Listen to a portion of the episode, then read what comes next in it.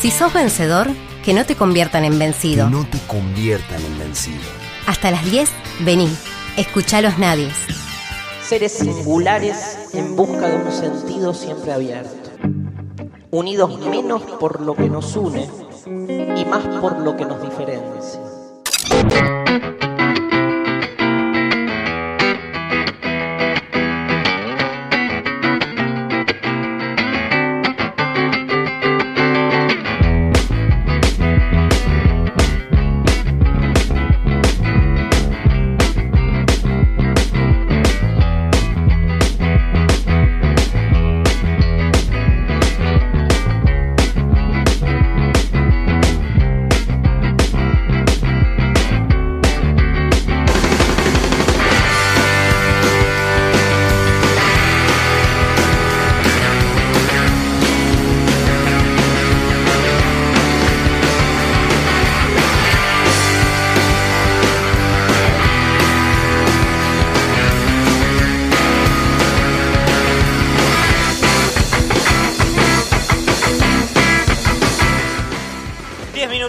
Pasado de las 10 de la mañana en toda la República Argentina. Estamos aquí en Los Nadies hasta las 10. Eh, Recién veníamos hablando un poco de la ley de humedales. Pasó por nuestro programa Leo Grosso, que es el diputado nacional que preside la Comisión de Recursos Naturales y Cuidados del Ambiente Humano.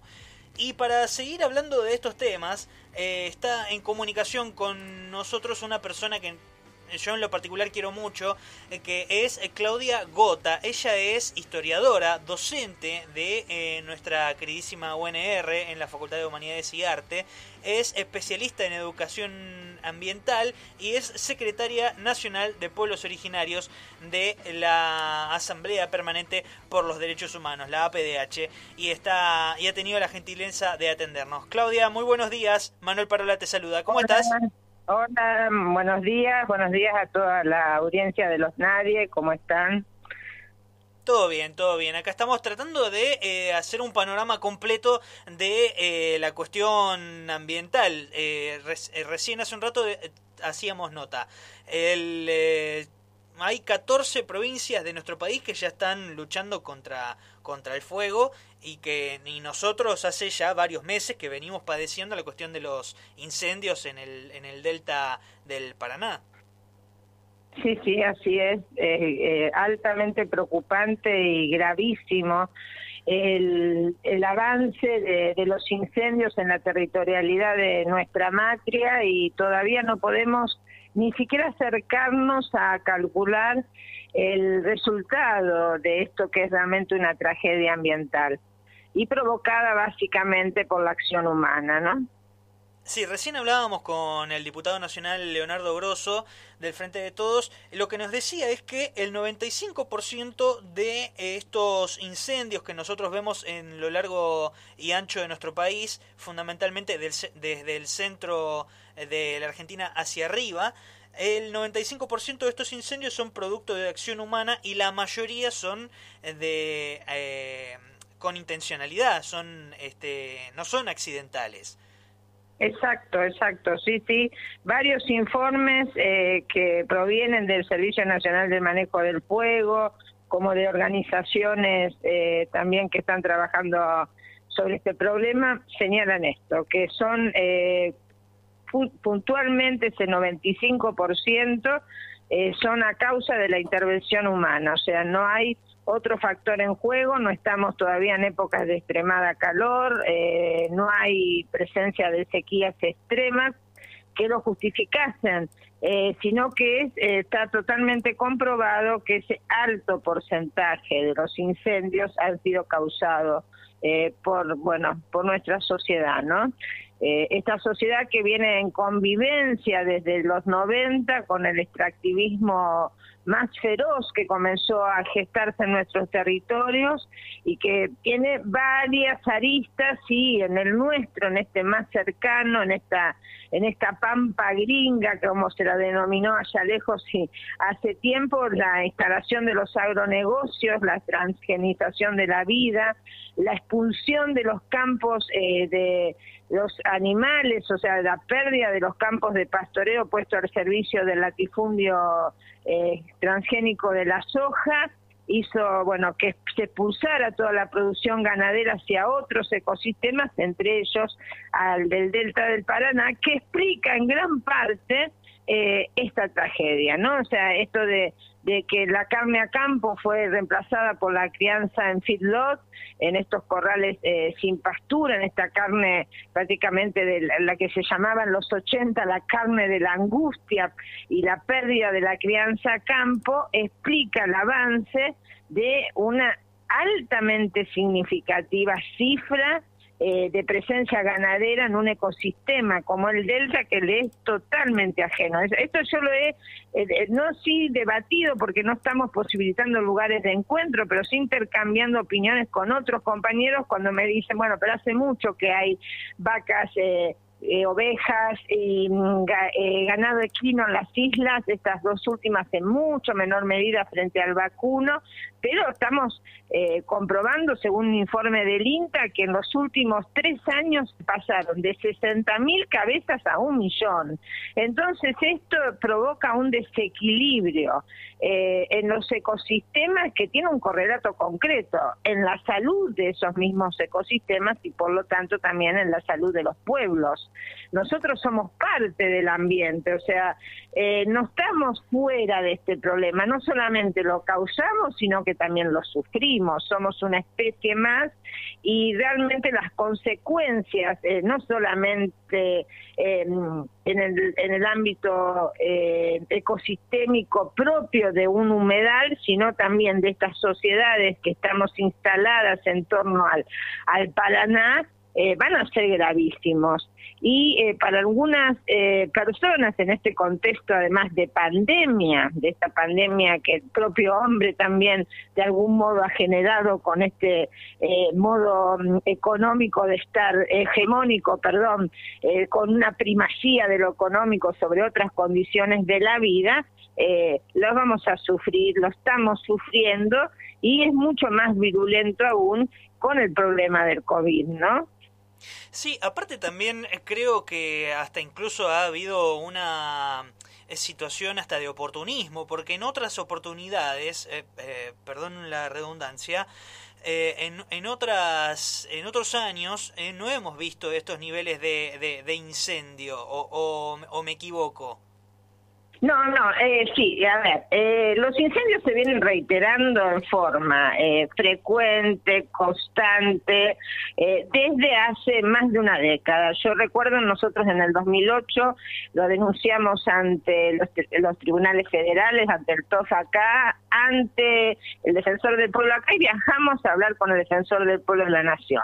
Lo cierto es que así como ha avanzado este modelo eh, capitalista que cosifica la vida desde hace tantos siglos, pero que en las últimas décadas se ha hecho mucho más virulento, esto también lo explica, o sea, el avance eh, del mercado y del capital sobre lo que yo siempre llamo los territorios de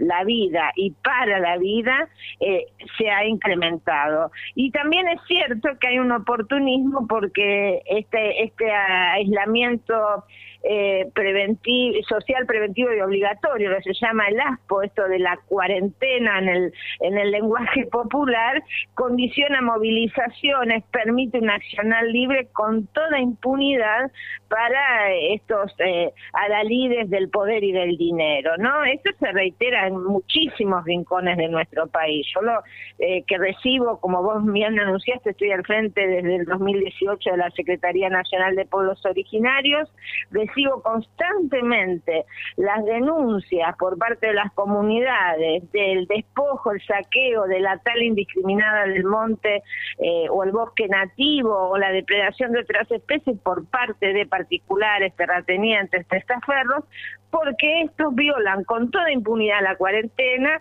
eh, porque están en, convivencia con los poderes eh, locales y cuando quieren o quieren o se movilizan las comunidades para detener, para hacer un piquete y impedir que entren las máquinas, los camiones eh, de quienes vienen a saquear sus territorios, ellos sí son sancionados,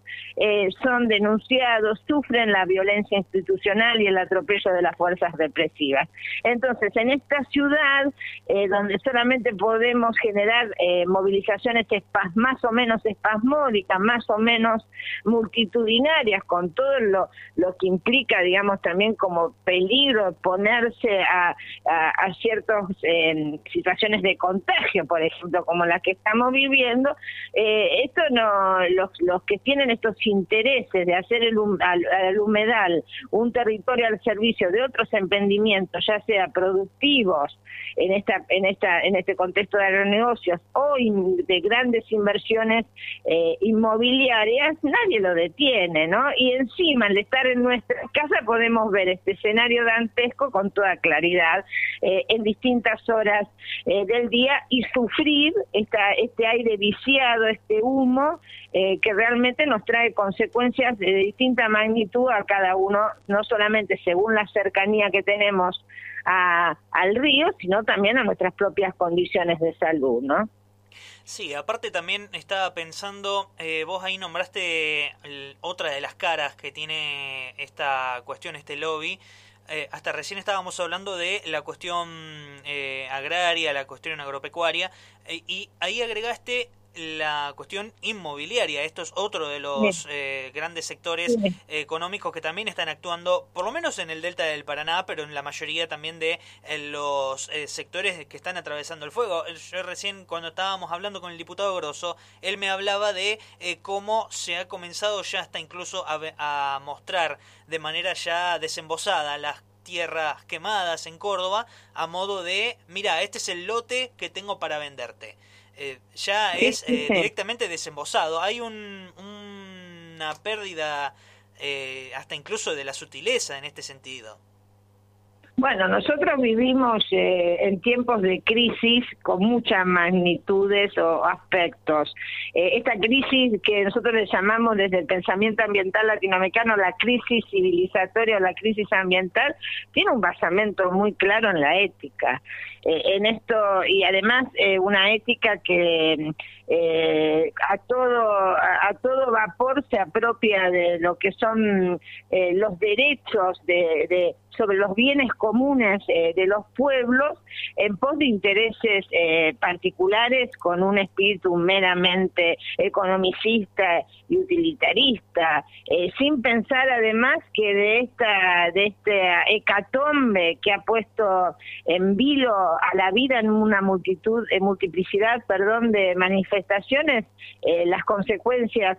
no van a ser discriminatorias. En realidad, por supuesto, están los sectores que este sistema eh, brutal del capitalismo ha empobrecido y ha vulnerizado, vulneralizado sus derechos, pero las consecuencias a nivel de una especie altamente vulnerable como somos las vamos a sufrir, eh, por supuesto, eh, todos y todas, con distintas magnitudes, pero nadie está libre. Y en este espíritu de poder eh, cosificar eh, los territorios a, a, merced de los intereses particulares, el,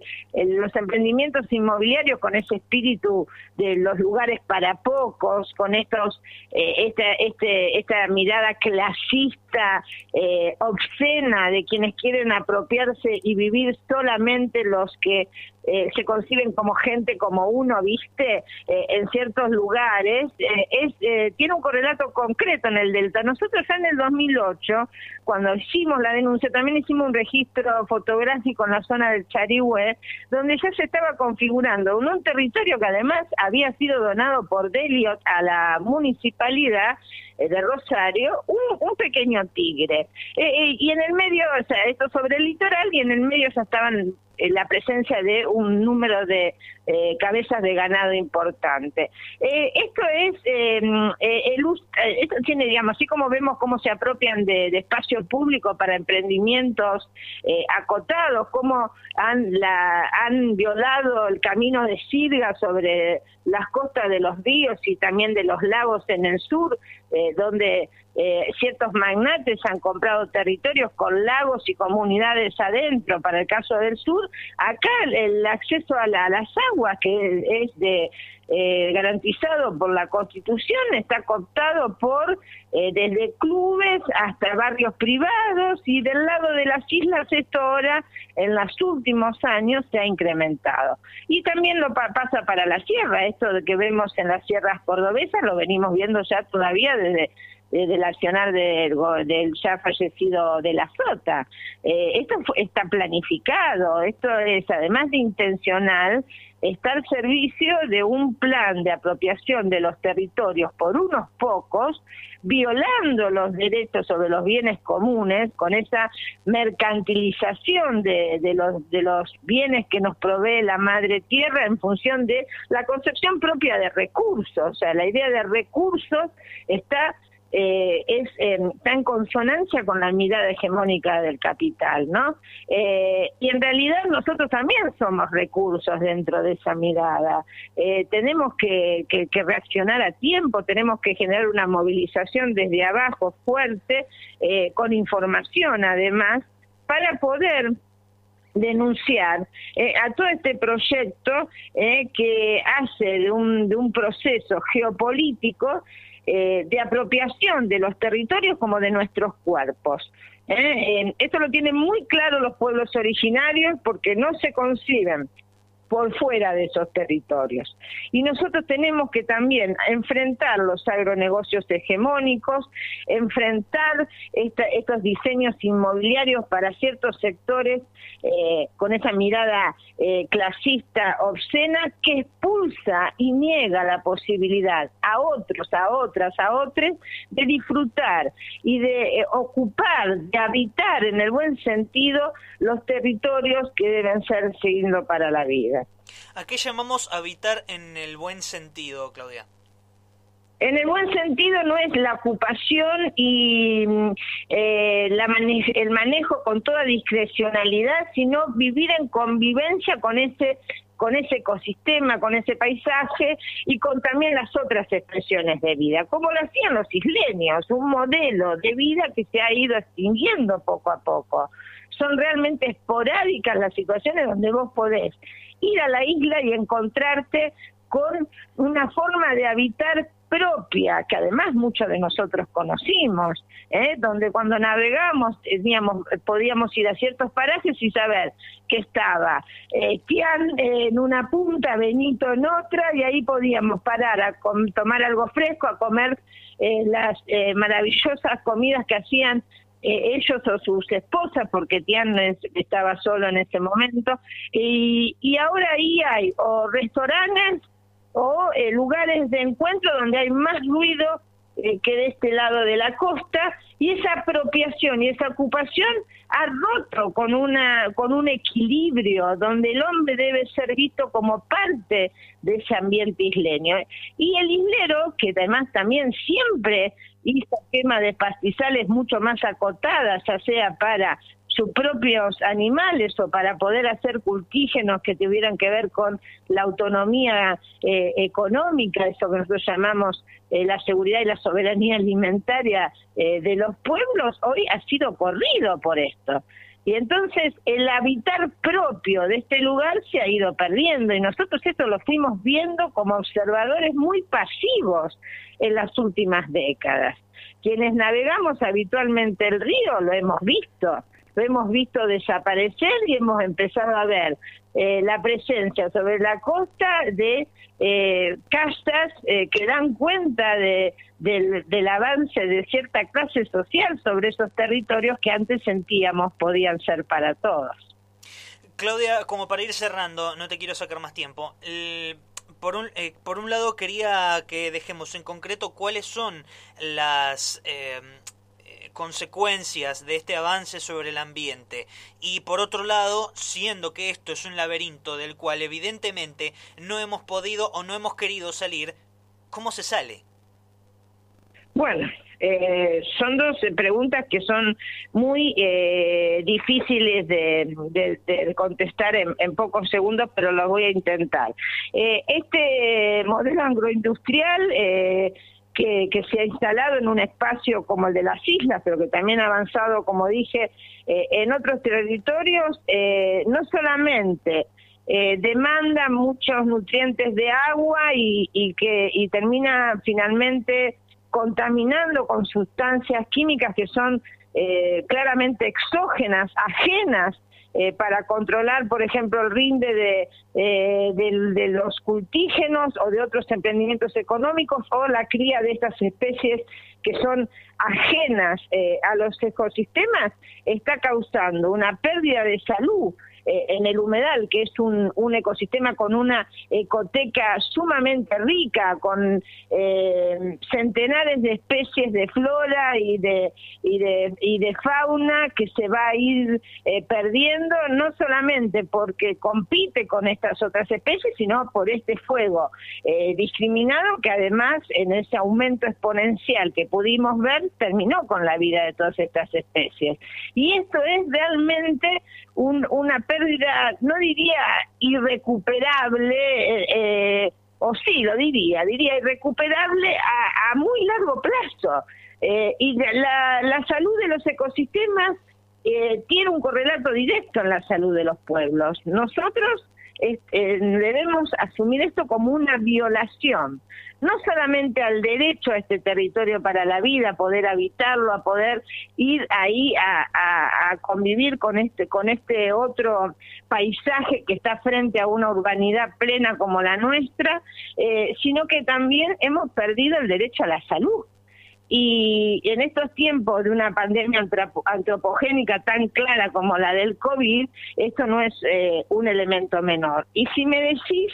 eh, lo que tenemos que hacer, bueno, tenemos que hacer muchas cosas. Tenemos que reconocer las responsabilidades y las complicidades, tenemos que denunciarlos, tenemos que generar movilización, tenemos que exigir a nuestros eh, representantes que realmente asuman la defensa del derecho a la salud eh, de, los pueblos de estos territorios y el derecho también a, eh, eh, perdón, y tenemos que exigir también el parate de una vez por todas a este a este sistema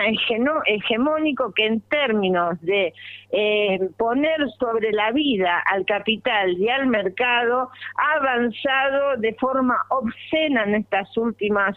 décadas claramente yo lo puedo registrar desde el 2008 hasta hoy sobre los territorios que muchísimos de nuestros hermanos y hermanas siguen defendiendo en otras latitudes. Acá eh, nos cuesta mucho reapropiarnos eh, de esta cuestión del derecho a la vida. Si bien tenemos estas movilizaciones magníficas de la juventud, eh, de la multisectorial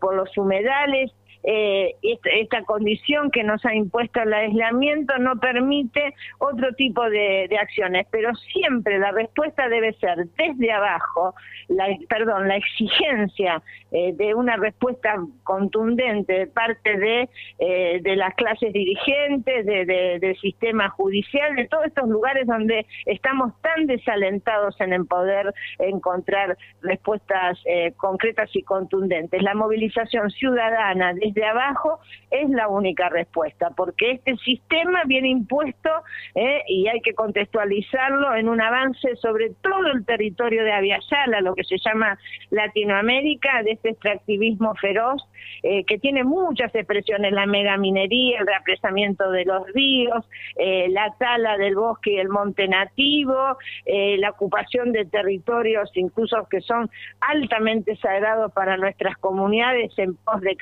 carreteras, de, de, explotaciones eh, transgénicas o de otro tipo de eh, economicismo a ultranza. Y eso hay que seguir em, generándolo con, con esta concientización que cada uno tiene un papel en la trinchera. Y por eso agradezco siempre Manuel que cedas este espacio en los nadie para que el problema siga planteándose. Y con esta lógica eh, de evitar de hablar de recursos, de evitar de hablar de problemáticas ambientales mirándolos desde afuera, porque nosotros somos parte del ambiente y por lo tanto parte del problema y desde ese lugar debemos seguir reflexionando, pero sobre todo actuando.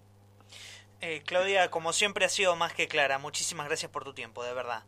No, gracias a vos y estamos siempre para dispuestos para dialogar con contigo y con toda la audiencia de los Nadies. Un abrazo y buen martes. Igualmente, Claudia. Pasó por el aire de los Nadies Claudia Gota, que es docente de la Facultad de Humanidades y Artes, es historiadora, es especialista en educación ambiental y secretaria nacional de pueblos originarios de la Asamblea Permanente por los Derechos Humanos. 9 de la mañana con 34 minutos en toda la República Argentina. Seguimos de esta manera.